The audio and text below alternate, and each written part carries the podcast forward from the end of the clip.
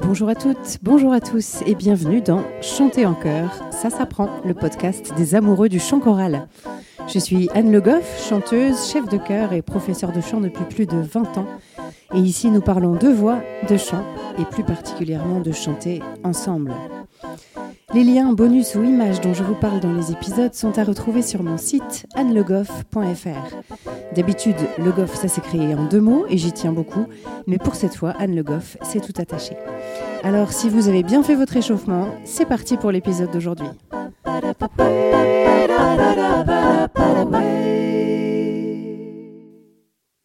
Le qui suis-je du jour? Aujourd'hui, je voudrais vous parler d'un groupe qui s'appelle Système D. À l'origine, c'est un sextet, donc six membres, que nous avions monté avec, encore une fois, des chanteurs rencontrés dans Microcosmos, ce cœur de jeunes gens dont je vous ai parlé dans les épisodes 15 et 16. Donc nous avions monté un ensemble avec basse, baryton, ténor, alto, mezzo et soprano, et moi j'étais donc l'alto. Au départ, nous faisions essentiellement des reprises, et puis ensuite nous avons commencé à écrire notre propre musique, et j'ai donc composé plusieurs chansons pour cet ensemble, aux confins du jazz vocal et de la chanson française. Et nous les avons notamment enregistrés sur un EP, donc c'est un disque de six titres qui est toujours disponible. Alors, je vous passe les détails, mais entre la vie d'ensemble, les carrières de jeunes chanteurs qui prennent des détours imprévus, et puis aussi et surtout les différents confinements, ce groupe a subi quelques aléas. Il y a des chanteurs qui ont changé, et on a repensé un peu la forme des choses. Je ne manquerai pas de vous informer des prochaines actualités de ce groupe, mais d'ici là, je voulais quand même vous en parler parce que ça a été pour moi une réelle découverte que de me mettre à écrire pour cet ensemble. J'ai écrit des textes, ce qui était assez nouveau à l'époque pour moi, mais aussi composé des musiques et arrangé ces musiques pour six voix. C'était tout à fait la première fois que je faisais ça et ça a été un très bon exercice pour moi en plus d'un grand plaisir. Alors, je dis la première fois, en réalité j'écrivais déjà des textes mais je ne les montrais à personne. Et puis évidemment de voir naître ensuite ces chansons sur scène, ça a été une autre étape encore. Et c'est très précieux pour moi d'avoir cette expérience à la fois d'écriture et d'arrangement. Aujourd'hui, on va faire un petit point de théorie musicale. Ça peut vous être utile si vous êtes choriste, mais que vous n'avez pas de formation musicale en particulier. Mais ça peut aussi être utile à d'autres musiciens débutants. Donc bien sûr, n'hésitez pas à le proposer à l'écoute à des personnes à qui ça pourrait servir. Donc notre petit point théorique du jour, c'est majeur, mineur. Ce sont des mots que l'on entend souvent, qui nous sont familiers pour la plupart d'entre nous, mais qu'est-ce que ça veut dire exactement? Parfois on simplifie beaucoup en disant qu'un morceau en majeur sonne assez joyeux, alors qu'un morceau en mineur sonne plutôt triste. Évidemment c'est très simpliste et ça n'est pas aussi facile que ça. C'est ce qu'on va voir aujourd'hui.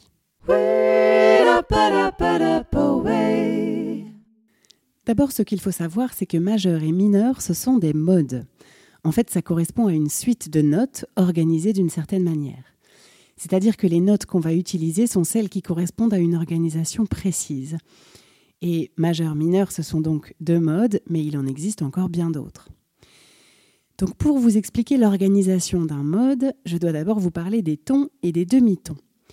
Ce sont les petits intervalles qui vont nous servir à identifier ou à fabriquer une gamme une gamme, donc une suite de sept notes consécutives qu'on va répéter éventuellement sur plusieurs octaves. Les tons et demi-tons, on peut facilement les observer sur un piano. Le plus petit intervalle sur le piano, c'est le demi-ton. On le trouve par exemple entre une touche blanche et la touche noire qui suit ou qui précède, mais aussi entre deux touches blanches quand il n'y a pas de touche noire entre les deux. Ça, ça existe deux fois par octave, entre le mi et le fa, et entre le si et le do. Un ton, c'est tout simplement deux demi-tons. Donc entre deux touches blanches, en général, on a un ton. Sauf, comme je le disais juste avant, quand il n'y a pas de touche noire entre les deux, donc entre mi et fa et entre si et do. Maintenant qu'on a compris ce que sont les tons et les demi-tons, on va pouvoir comprendre qu'un mode, c'est l'organisation entre ces tons et ces demi-tons.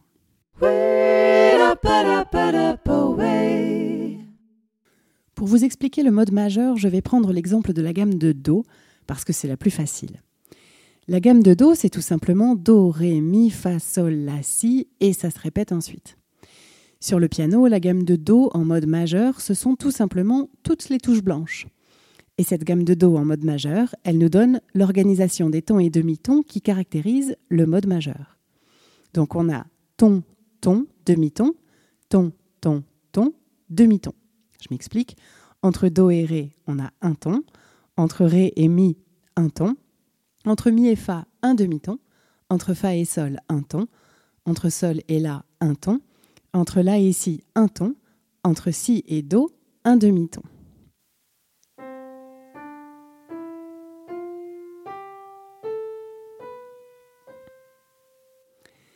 Cette organisation ton-ton demi-ton, ton-ton-ton demi-ton, c'est donc l'organisation de toutes les gammes en mode majeur. Mais j'ai pris la gamme de Do comme exemple parce que c'est la seule qui ne nécessite pas d'altération, c'est-à-dire pas de touche noire sur le piano. Pour toutes les autres gammes majeures, on va devoir utiliser au moins un dièse ou un bémol. Prenons un exemple. Si je veux construire une gamme de Fa en mode majeur, je vais donc choisir mes notes en fonction de l'organisation ton-ton, demi-ton, ton-ton, ton, demi-ton, qui est celle qui me permettra que ma gamme sonne bien comme une gamme majeure. Donc on commence entre Fa et Sol, j'ai bien un ton. Entre Sol et La, un ton, parfait. Là, dans mon organisation majeure, il me faut un demi-ton. Or, si je mets un Si naturel, j'ai un ton entre La et Si, donc ça ne va pas marcher. Donc pour avoir un demi-ton, je dois mettre un Si bémol. Le bémol, c'est une altération qui abaisse la note d'un demi-ton. Et ensuite, entre si bémol et do, j'ai bien un ton, c'est ce que je voulais, donc c'est parfait. Do, ré, un ton. Ré, mi, un ton. Mi, fa, un demi-ton. Donc, pour ma gamme de Fa majeur, je dois jouer Fa, Sol, La, Si bémol, Do, Ré, Mi, Fa. Je vous joue la gamme de Fa si je ne mettais pas de Si bémol.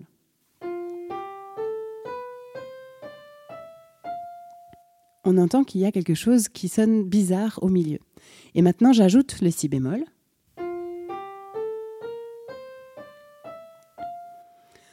On entend bien que la gamme ici est plus ressemblante à la gamme de Do. On a bien maintenant une gamme majeure. Refaisons l'exercice avec la gamme de Sol en mode majeur. Je commence ma construction, j'ai besoin d'un ton. Sol, La, c'est bien un ton. Parfait. La, Si, un autre ton, tout va bien. Si, Do, un demi-ton, c'est exactement ce qu'il me fallait. Do, Ré, un ton, c'est bon. Ré, Mi, un ton, c'est bon aussi. Mi, Fa, un demi-ton, et là, ça ne convient pas puisqu'il me fallait un ton. Je vais donc mettre un Fa dièse, le dièse étant une altération qui monte la note d'un demi-ton. Ma gamme de Sol majeur est donc Sol, La, Si, Do, Ré, Mi, Fa dièse, Sol. Je vous joue la gamme de Sol si je ne mettais pas de Fa dièse.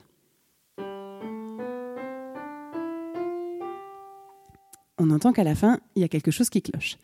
Et maintenant, j'ajoute le Fa dièse.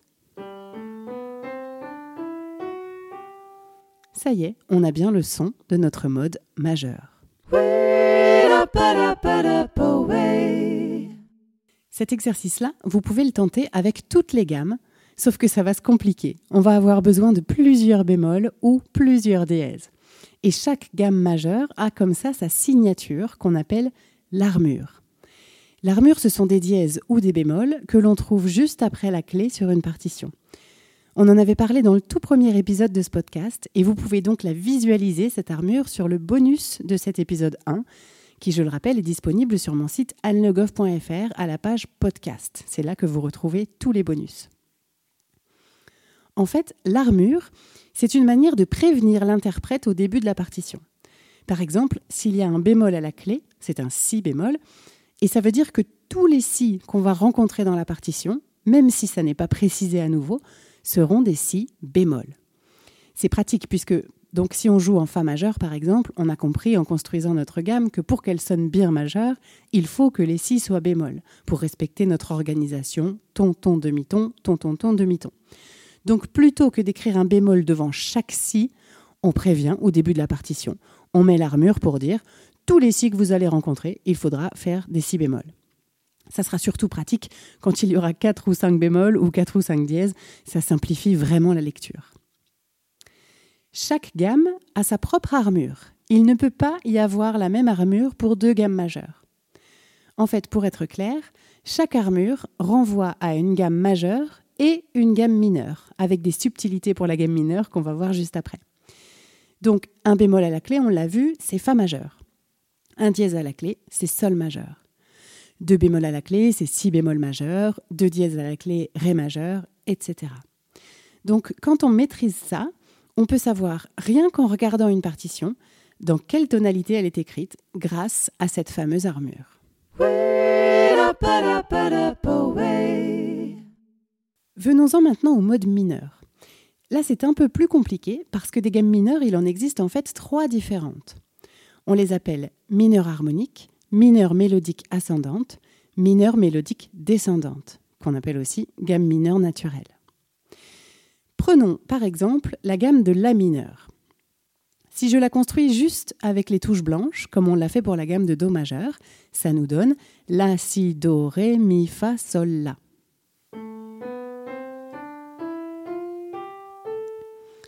Donc ça, c'est une organisation ton, demi-ton, ton, ton, demi-ton, ton, ton. Ça, c'est l'organisation de la gamme qu'on appelle mineur naturelle, qu'on appelle aussi mineur mélodique descendante, parce que c'est celle qui sonne le mieux en descendant, pour simplifier. Écoutez-la en descendant. Elle paraît très naturelle, très mélodique. Maintenant, on va ajouter une notion, c'est celle de note sensible. La note sensible, c'est une note qui se situe un demi-ton en dessous de la note d'arrivée de la gamme. Je m'explique. Si je reprends mon exemple du début de Do majeur, la note sensible, c'est le Si. On entend quand on joue en Do majeur que lorsqu'on rencontre un Si, notre oreille n'a qu'une envie, c'est que le Si aille résoudre sur un Do. Elle nous y emmène. Alors, je vous rejoue la gamme de Do pour nous remettre dans cette ambiance-là. Et maintenant, si je chante si, on n'a qu'une envie, c'est d'entendre ensuite do. C'est ça, la note sensible. Un demi-ton en dessous de la note principale, si je puis dire, à savoir la tonique. Maintenant, je reviens à ma gamme de La mineur naturelle. La, si, do, ré, mi, fa, sol, la. On l'a dit, on a donc une organisation ton, demi-ton, ton, ton, demi-ton, ton, ton. Et donc, puisque le dernier intervalle est un ton, on n'a pas de note sensible. On l'appelle alors la sous-tonique, et à l'oreille, ça peut manquer. Alors si on veut créer une sensible, on va simplement rehausser la dernière note de la gamme pour qu'elle devienne la sensible de la tonique. Ici, on va donc jouer La, Si, Do, Ré, Mi, Fa, Sol dièse, La.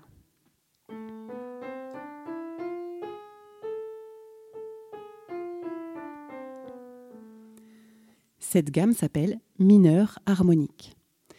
Maintenant, le fait d'avoir créé une sensible en rehaussant la septième note, ça crée un intervalle particulier entre la sixième et la septième, à savoir une seconde augmentée.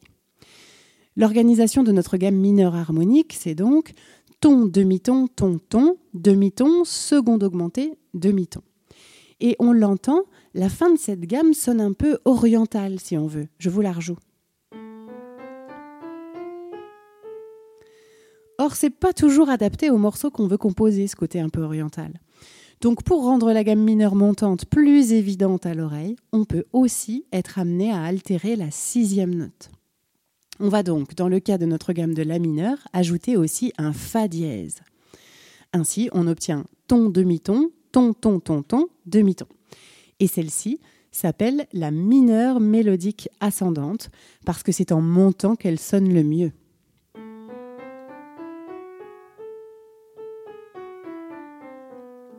Peut-être que vous entendez qu'en montant, c'est plus agréable à l'oreille qu'en descendant.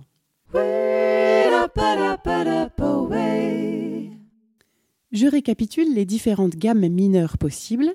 La gamme mineure mélodique ascendante, la gamme mineure mélodique descendante appelée aussi mineure naturelle, et la gamme mineure harmonique.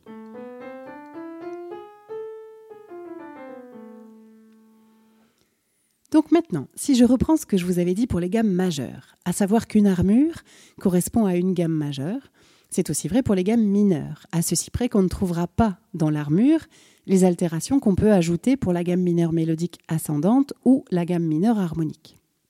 Ainsi, pour un morceau en La mineur, il n'y aura rien à la clé, comme en Do majeur, mais on pourra trouver dans la partition des sols dièses et peut-être même des fa dièses, mais à chaque fois écrit auprès de la note concernée et non pas à la clé. C'est ce qu'on appelle des altérations accidentelles. C'est d'ailleurs l'une des choses qui vont nous permettre de savoir, juste à l'œil, si une partition, quand elle n'a rien à la clé, est en Do majeur ou en La mineur. Chaque armure a donc une gamme majeure et une gamme mineure correspondant. À chaque fois, la gamme mineure est située une tierce mineure en dessous de la gamme majeure, et on l'appelle la gamme relative. La mineure est donc la gamme relative de Do majeur. Pour reprendre mes exemples précédents, quand on a un bémol à la clé, soit le Si, on peut être en Fa majeur ou en Ré mineur. Et si on est en Ré mineur, on pourra éventuellement trouver des Do dièses accidentels et peut-être même des Si bécards. Le bécard, c'est l'altération qui en annule une autre. Puisque le Si est bémol à la clé, tous les Si sont censés être bémol, sauf si on leur met un bécard.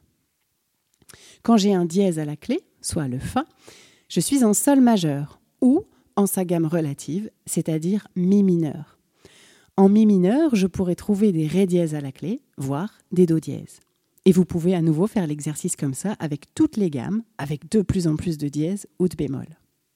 Alors pour ceux d'entre vous qui ne sauraient pas ce qu'est une tierce mineure, j'en ai parlé pour savoir où est située la gamme relative mineure par rapport à la gamme majeure. Une tierce, c'est quand on peut compter trois notes, par exemple Do, Ré, Mi ou bien aussi Sol, La, Si, ou encore euh, La, Si, Do. Ça, ce sont des tierces. Et puis pour savoir si elles sont majeures ou mineures, eh bien il faut compter ou bien regarder le piano. Une tierce majeure, elle va faire deux tons, et une tierce mineure, elle va faire un ton et demi.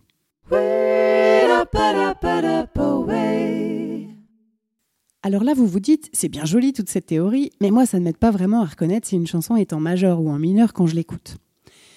Alors déjà, ce qu'on peut remarquer, c'est que la caractéristique commune à toutes les gammes mineures et qui est aussi différenciante par rapport à la gamme majeure, c'est justement la tierce.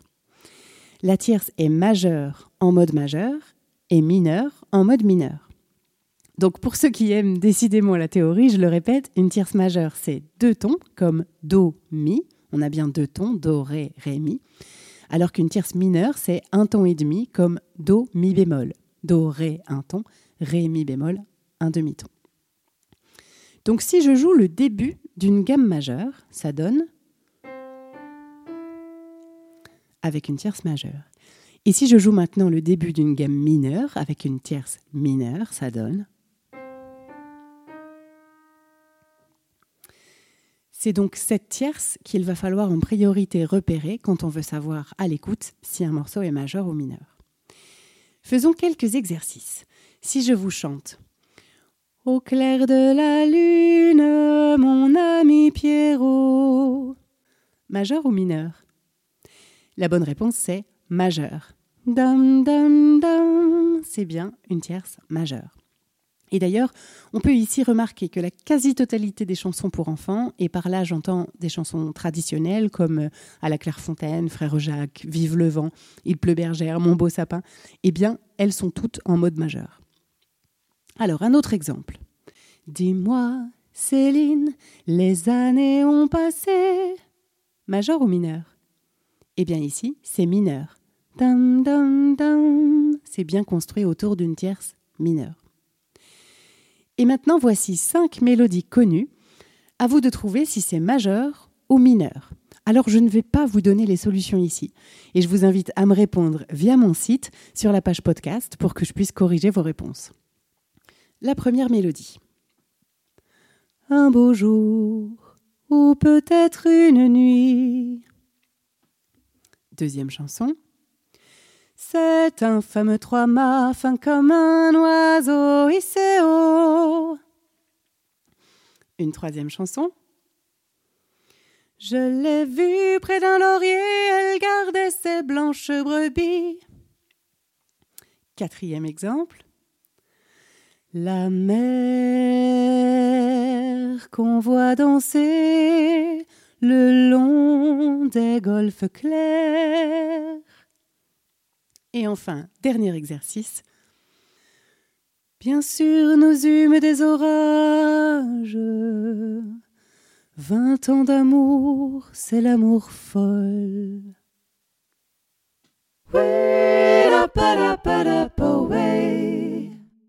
J'espère que cet épisode n'aura pas été trop théorique et que je ne vous aurai pas perdu en cours de route.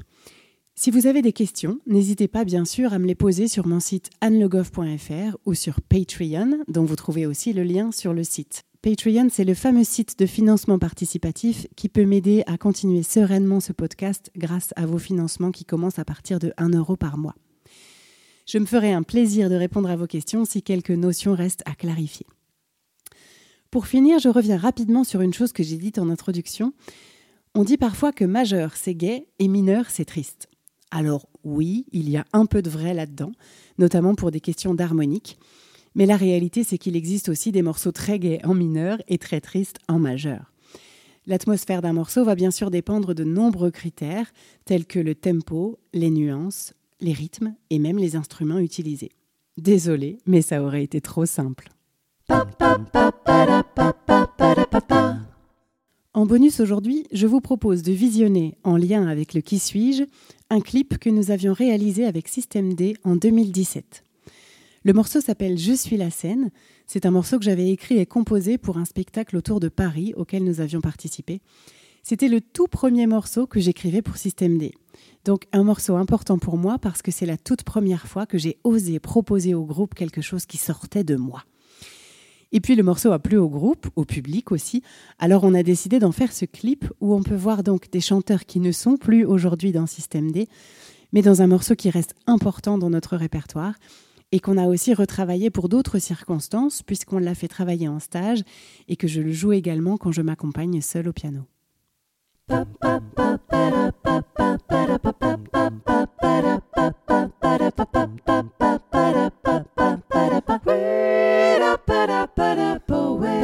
Cet épisode vous a plu.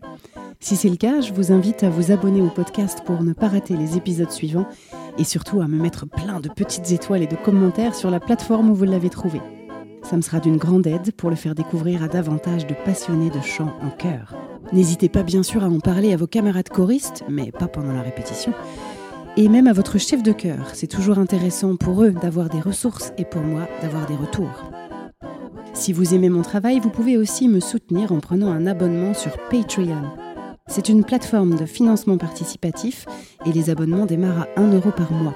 Ça me permettra de continuer sereinement à réaliser ce podcast. Rendez-vous sur le site Patreon, P-A-T-R-E-O-N, et vous cherchez Chanter en chœur tout attaché.